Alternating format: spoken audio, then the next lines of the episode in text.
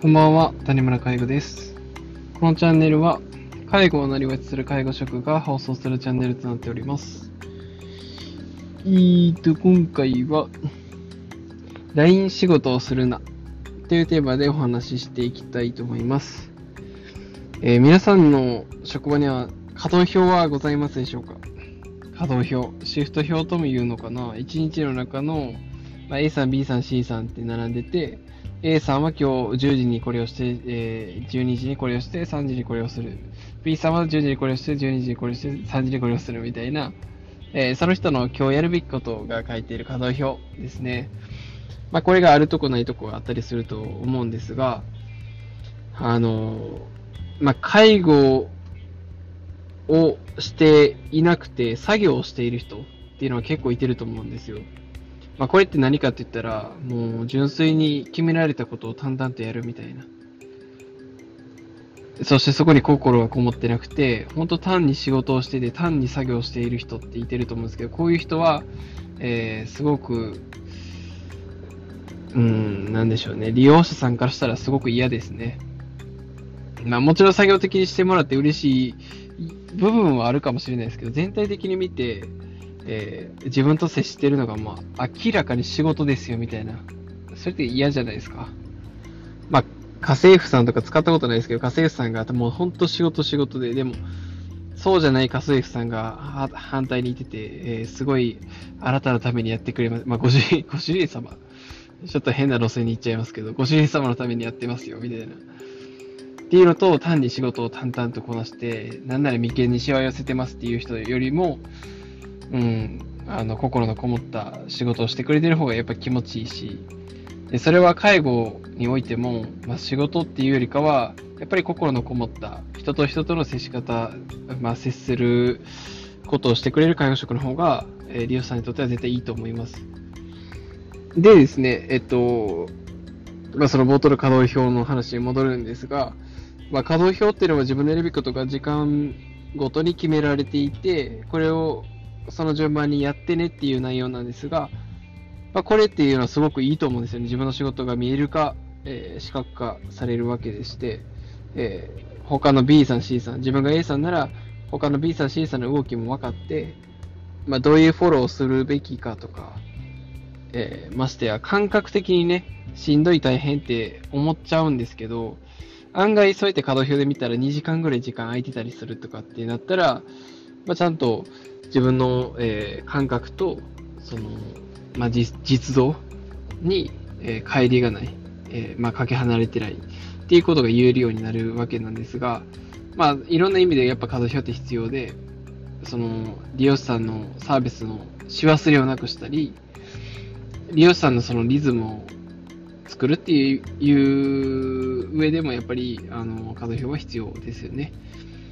ただですね、ただ、その、作業をして介護をしていない、えー介護職にならないためにも、この、うん稼働表っていうのは注意しないといけないんですよね。何を注意しないといけないかって言ったら、やらなければいけない。時間通りにしなければいけない。っていう感覚は強すぎて、利用者さんの気持ち無視した LINE 仕事をしてしまうことが、えー危険性としてあるんですよ。稼働表に中で。しかもその決められたことしかしなくなるパターンもあるので、そういったところが、えっ、と、作業、介護や、えー仕事、介護じゃなくて、もう本当作業で決められたことを決められた時間に決められたことだけをするみたいなことは、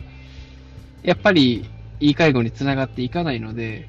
稼働表が職場にあって、えーそれをその時間通りにやっていたとしたら、ちょっとそういったところを注意した方がいいです。自分の決められたことだけやったらいいっていうわけじゃなくて、もちろん利用さんに合わせて柔軟に対応もしないといけないし、作業じゃなくて介護をするべきですから、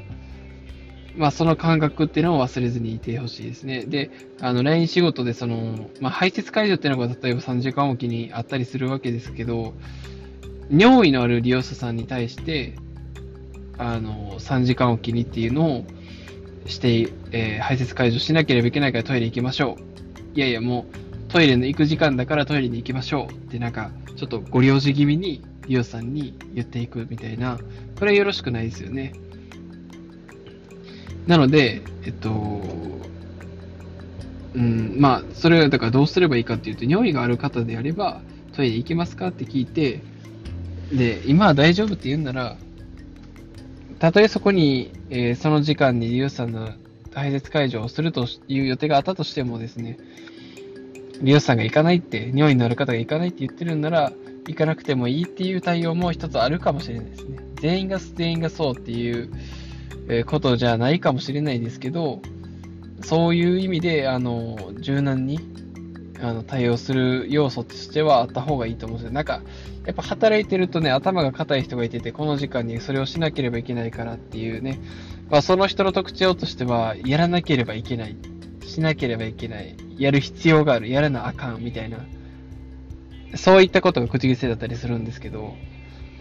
可動表は大事です。でも、作業をするんじゃなくて、介護の方が大事。作業をしている仕事っていうのは本当にいい介護とは離れていく行為なので、そこは注意されたいところではありますよね。ということで、まあ、今回は、えー、LINE 仕事をするなっていうテーマでお話しさせていただきましたが、そういう意味です。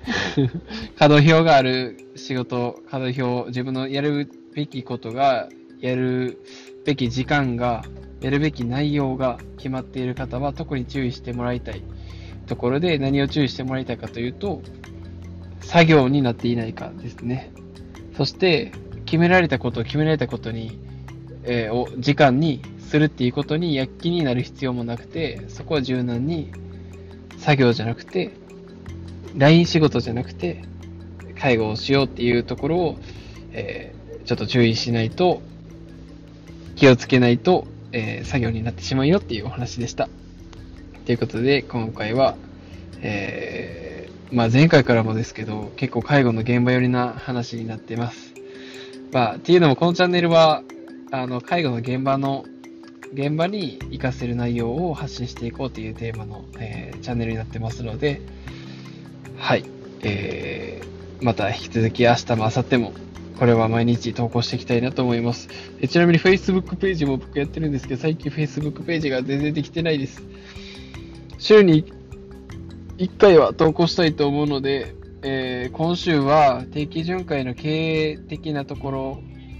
定期巡回と訪問介護どちらがいいのかっていうようなテーマで、Facebook の方はあの投稿したいと思うので、そうですね、タイトルは、訪問介護 VS 定期巡回ですかね。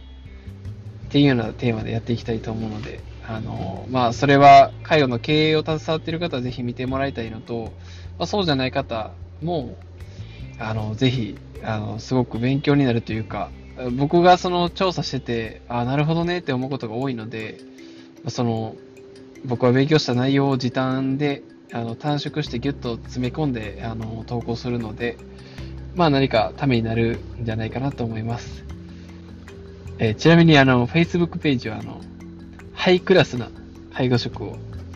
えー、目指している、えあの、種村介護が投稿する内容となっているので、まあ、ぜひあの、ハイクラスな介護職を目指されている方を見てください。はい。ということで、まだまだ道半ば、谷村介護でした。バイバイ。